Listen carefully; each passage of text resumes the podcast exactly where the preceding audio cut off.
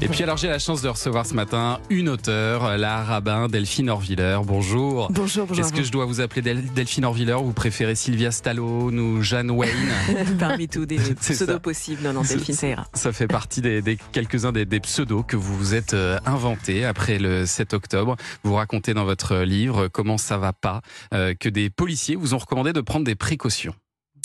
Oui, alors je, je, le dis maintenant avec euh, humour, on en rit, en fait, on en plaisante, et c'est le choix aussi dans mon livre de d'avoir une certaine distance, un regard un peu humoristique, mais sur une situation qui est assez tragique pour euh, beaucoup de gens. C'est vrai qu'après le 7 octobre, beaucoup de gens autour de moi, mmh. euh, dans ma famille, dans ma communauté, se sont posés des questions pour leur sécurité, la sécurité de leurs enfants. On a assisté, voilà, les gens le savent, à une explosion de 1000% des actes antisémites qui a conditionné un certain nombre de changements de d'attitude assez terrifiant qu'elle ne s'attendait pas. Donc, on vous a dit de ne pas commander un taxi avec votre vrai nom ou, de, ou même le changer sur la boîte aux lettres. C'est quand même, euh, c'est quand même symboliquement très dur, ça, de changer son nom sur une boîte aux lettres. Oui, c'est c'est assez fou d'en parler. Je, je, je, je, me rends bien compte, même en, en témoignant, qu'il y a presque quelque chose d'un peu euh, euh, impudique ou obscène à mmh. en parler mmh. parce que euh, les gens se disent il y a plein de gens qui souffrent, qui ont des situations compliquées dans notre société. Donc moi j'ai simplement voulu témoigner de ce que beaucoup de nos concitoyens vivent. Effectivement, moi j'ai eu à plusieurs reprises ces dernières semaines des gens qui sont venus me conseiller de changer de nom quand je commande quelque chose, quand je commande un taxi, euh, mmh. quand je fais attention, quand je, je, prends le métro, parce que il y a voilà cette, cette menace-là, assez euh, impensable et, mm, et, indicible en 2024. Un jour, vous avez même demandé à votre fils d'enlever l'étoile de David euh, qu'il porte autour du cou, et il a refusé. Ce qui vous a rendu très fier.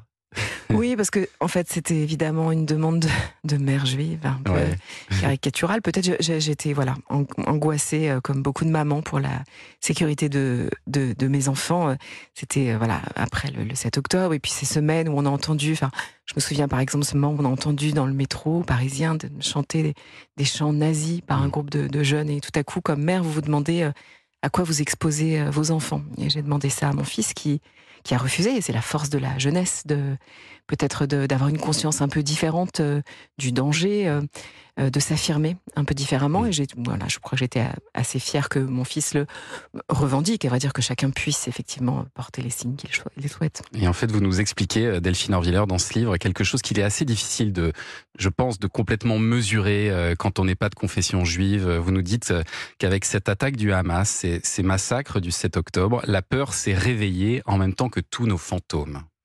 Oui, là encore, c'est compliqué à, à, expliquer. Je crois mm. que beaucoup de, de, de juifs, de, de, juifs français, mais de juifs à travers le monde sont hantés par euh, des résidus d'histoire euh, intergénérationnelle. Le fait que on est les enfants, petits-enfants, arrière-petits-enfants de gens qui ont eu à traverser des tragédies inimaginables et qui nous ont peut-être transmis de façon consciente ou inconsciente euh, cette conscience de la menace, de la permanence, le retour de la haine des juifs qui n'a jamais disparu. Et ça aussi, c'est c'est troublant. Alors j'ai beaucoup écrit sur la question de l'antisémitisme ces dernières années, mais on le voit à travers le monde. L'antisémitisme perdure. Il est là dans des sociétés, d'ailleurs qu'il y ait des juifs ou qu'il n'y ait pas de juifs. Il y a plein de sociétés dans le monde où il n'y a plus de juifs, mais il y a encore des très forts résidus d'antisémitisme il y a quelque chose qui, qui se transmet euh, d'une voilà d'une menace consciente ou inconsciente et qui s'est clairement réveillé après le 7 octobre.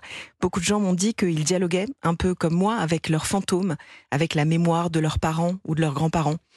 C'est bizarre de dialoguer avec des fantômes, mais finalement peut-être qu'on fait tous ça d'une manière ou d'une autre. Et c'est ce que vous faites dans, dans ce livre. Hein. Vous allez justement mener un dialogue avec quelques-uns de vos, vos, fantômes, notamment votre grand-mère, une grand-mère qui vous chantait euh, notamment euh, Donna Donna, mais pas la version de Claude François.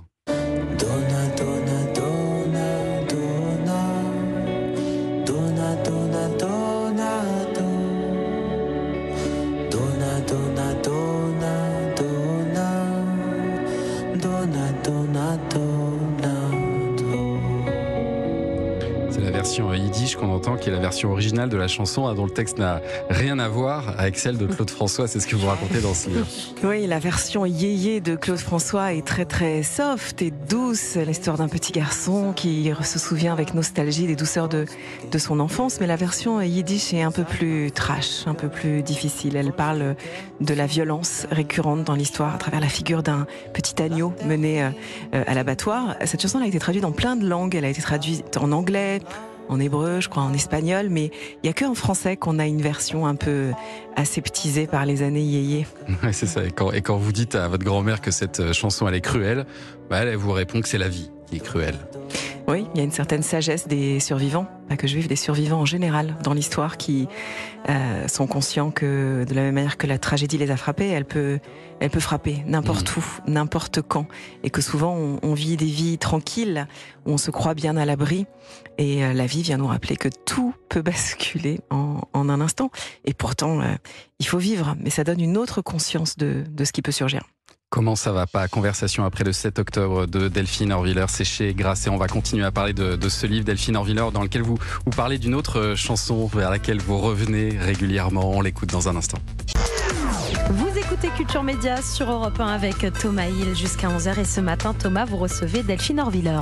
Pour ce livre Comment ça va pas Conversation après le 7 octobre, un livre dans lequel vous parlez d'une chanson, une chanson vers laquelle vous revenez souvent lorsque vous êtes en quête de sérénité. J'aime les gens qui doutent, les gens qui trop écoutent leur cœur se balancer. J'aime les gens qui disent et qui se contredisent et sans se dénoncer.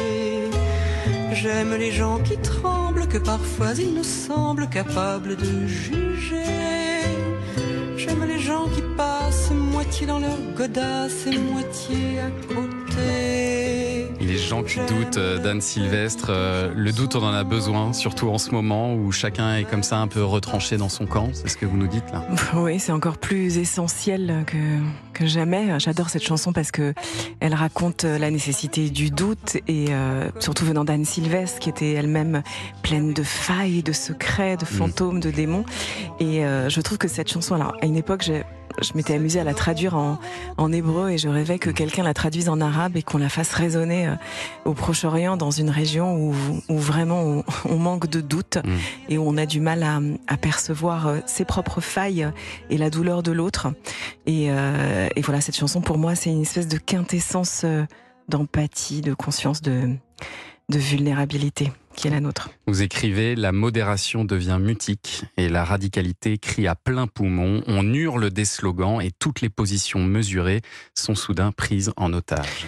Oui, on, on, le voit particulièrement dans ce, voilà, les, les, les échos de ce conflit euh, proche-oriental. Moi, je, suis terrifiée de voir à quel point les gens parlent de cette guerre comme si c'était euh, un match de foot, comme s'ils étaient dans les gradins avec euh, le PSG, l'OM, à hurler leur haine, à cracher sur des joueurs. Enfin, c'est totalement abject et aberrant. La simplification du, euh, de façon caricaturale et manichéenne de ce conflit. S'il était aussi simple à résoudre, s'il y avait, si c'était une formule de western avec les Indiens, les cow-boys, les gentils, les méchants, les forts, les faibles. Ça fait très longtemps qu'on aurait résolu ce conflit. Si on en est là, c'est parce que précisément, c'est pas si simple et qu'il y a des douleurs d'un côté et de l'autre, et qu'il faut être capable d'empathie avec les uns et avec les autres. Et quand on n'est plus capable de voir au nom de son identité ou au nom d'une équipe qu'on défendrait la douleur et la tragédie dans laquelle se trouve l'autre, alors c'est notre humanité qui est entamée. Mmh. Et depuis le 7 octobre, sur les réseaux sociaux, vous êtes, euh, vous, hein, la, cible d'injures, Delphine Orviller, parce que vous évoquez publiquement euh, l'histoire juive, l'antisémitisme, comme vous l'avez toujours fait d'ailleurs. Euh, vous receviez déjà, j'imagine, des injures avant, mais elles sont plus nombreuses et peut-être que leur nature a changé aussi? Oui, c'est assez violent. Enfin, les réseaux sociaux le sont souvent mmh. euh, par définition, mais effectivement, se déferlent des, des, des messages assez euh, ignobles. Alors, je les consulte pas toujours, mais c'est intéressant quand même de les lire, de voir les confusions euh, mentales et, et morales euh, chez certains. Vous voyez, par exemple, depuis quelques jours, je parle de la question de l'antisémitisme, de la façon dont il a explosé euh, en France, et, euh, et, je reçois des messages de gens qui m'écrivent, par exemple, quid de, la douleur des Palestiniens? Oui, mais la douleur des Palestiniens, mais comme si je moi, la douleur des Palestiniens. Bien entendu que je ne, je ne, nie pas la douleur des Palestiniens. Ça fait des années que je parle de la nécessité de l'autodétermination, encore une fois de l'empathie nécessaire pour les uns et les autres, mais comme si, pour mon interlocuteur, le fait que des gens souffrent là-bas pouvait justifier que mmh. moi je sois menacée ici, que mes enfants ne soient pas en sécurité. Qu'est-ce qui légitime, à leurs yeux, le fait que je doive être éventuellement sous protection ou que mes enfants soient en danger parce que des gens souffrent là-bas? Enfin, c'est une aberration. C'est quelque chose non seulement illogique, mais abject et immoral. Héloïse Gouin. Comment vous le, le, vivez, ce déferlement de haine? Est-ce que c'est important pour vous de tout de même rester sur les réseaux sociaux? Oui, je considère que je ne veux pas m'en retirer complètement parce que évidemment que c'est une, une voie aujourd'hui de discussion. Vous voyez, le sous-titre de mon livre, c'est Conversation après le 7 octobre parce que je pense que plus que jamais, on a besoin de conversation. Mais le problème des, des réseaux sociaux, c'est que bien souvent, ils créent une fausse conversation. C'est pas du tout une conversation. Vous prenez à partie euh, un autre de la façon dont vous allez insulter euh, quelqu'un, c'est tout sauf une conversation, parce que la définition d'une conversation, c'est que vous entrez en dialogue avec quelqu'un et que vous êtes prêt mm. non seulement à l'écouter, mais à éventuellement changer d'avis. Mm. Et jusqu'à preuve du contraire, sur les réseaux sociaux, non seulement les gens ne changent pas d'avis, mais en fait, ils ne font que renforcer leur indubitable. On parlait des doutes il y a un instant. En fait, sur les réseaux sociaux, s'expriment souvent des gens qui n'ont aucun doute et qui sont là pour renforcer le manque de doute de leur, pour leur certitude. Et, mais à la fois, il ne faut pas, je pense, abandonner ce terrain. Simplement, effectivement, il faut être capable de le prendre avec une distance maximale, tenter de le relativiser et se souvenir que c'est pas là que se joue la vraie vie, mm. la vraie euh, relation. En fait, tout est différent quand vous avez les gens euh, en face de vous, qu'ils ont un corps, un nom, une histoire, une voix une parole, il y a quelque chose derrière lequel on s'abrite derrière un écran qui, est, euh, qui fausse tout. Et alors dans ce livre, vous donnez une explication euh, intéressante de la différence entre racisme et antisémitisme, qu'évidemment vous combattez tous les deux, je le redis, mais vous dites que l'antisémite a des arguments publicitaires plus puissants euh, parce qu'il donne une explication globale du monde. Expliquez-nous ça, c'est intéressant. Ben, je, je, décris euh, encore une fois, alors j'utilise les termes du marketing et de l'humour pour l'expliquer, mais c'est troublant parce que quand vous êtes raciste, en fait, vous pouvez éventuellement, et c'est terrible, détester, euh, je sais pas, telle ou telle minorité, noire, arabe, que sais-je encore, mais votre haine tient en tant que telle. Elle n'explique rien au monde. Par contre, dans l'antisémitisme, et c'est très troublant, euh, très souvent dans la rhétorique antisémite, les gens, en détestant les juifs, sont persuadés de lutter contre tel ou tel complot, la finance, les anti-vax, la bourse, le, la Banque mondiale. Euh, on a l'impression que en devenant l'ordre du monde, on a l'impression qu'en devenant antisémite, on gagne une espèce de batterie d'explication de tout ce qui vous frappe, comme s'il y avait une main aveugle qui manipulait le monde et votre destinée et que tout à coup, grâce aux Juifs, hmm. vous n'êtes plus responsable de rien parce que finalement tout ce qui vous arrive, c'est forcément de leur faute. C'est ça. Et vous nous dites aussi que le racisme, ça vient d'un complexe de supériorité. on se sent supérieur aux autres, alors que l'antisémitisme, il naît plutôt de l'inverse, hein, d'une forme de complexe d'infériorité. Oui, c'est assez troublant. Alors entendons bien, et vous l'avez rappelé, je vous remercie. C'est pas parce que je dis ça ou que j'explique ça que je considère pas qu'il faut lutter tout autant et avec la même virulence contre le racisme et contre l'antisémitisme, qui sont des mots terrible de notre société. Mais effectivement, dans le racisme, souvent la personne se sent un peu supérieure à un autre qui n'a pas le bon accent, pas la bonne couleur, pas la bonne civilisation, que sais-je encore. Par contre, dans l'antisémitisme, il y a souvent une forme de complexe d'infériorité. On considère que le juif a quelque chose que je n'ai pas, peut quelque chose ou sait quelque chose que je ne peux pas ou que je ne sais pas. Et donc il est mis en situation de pouvoir et de contrôle et donc de manipulation qui expliquerait euh, mon impuissance.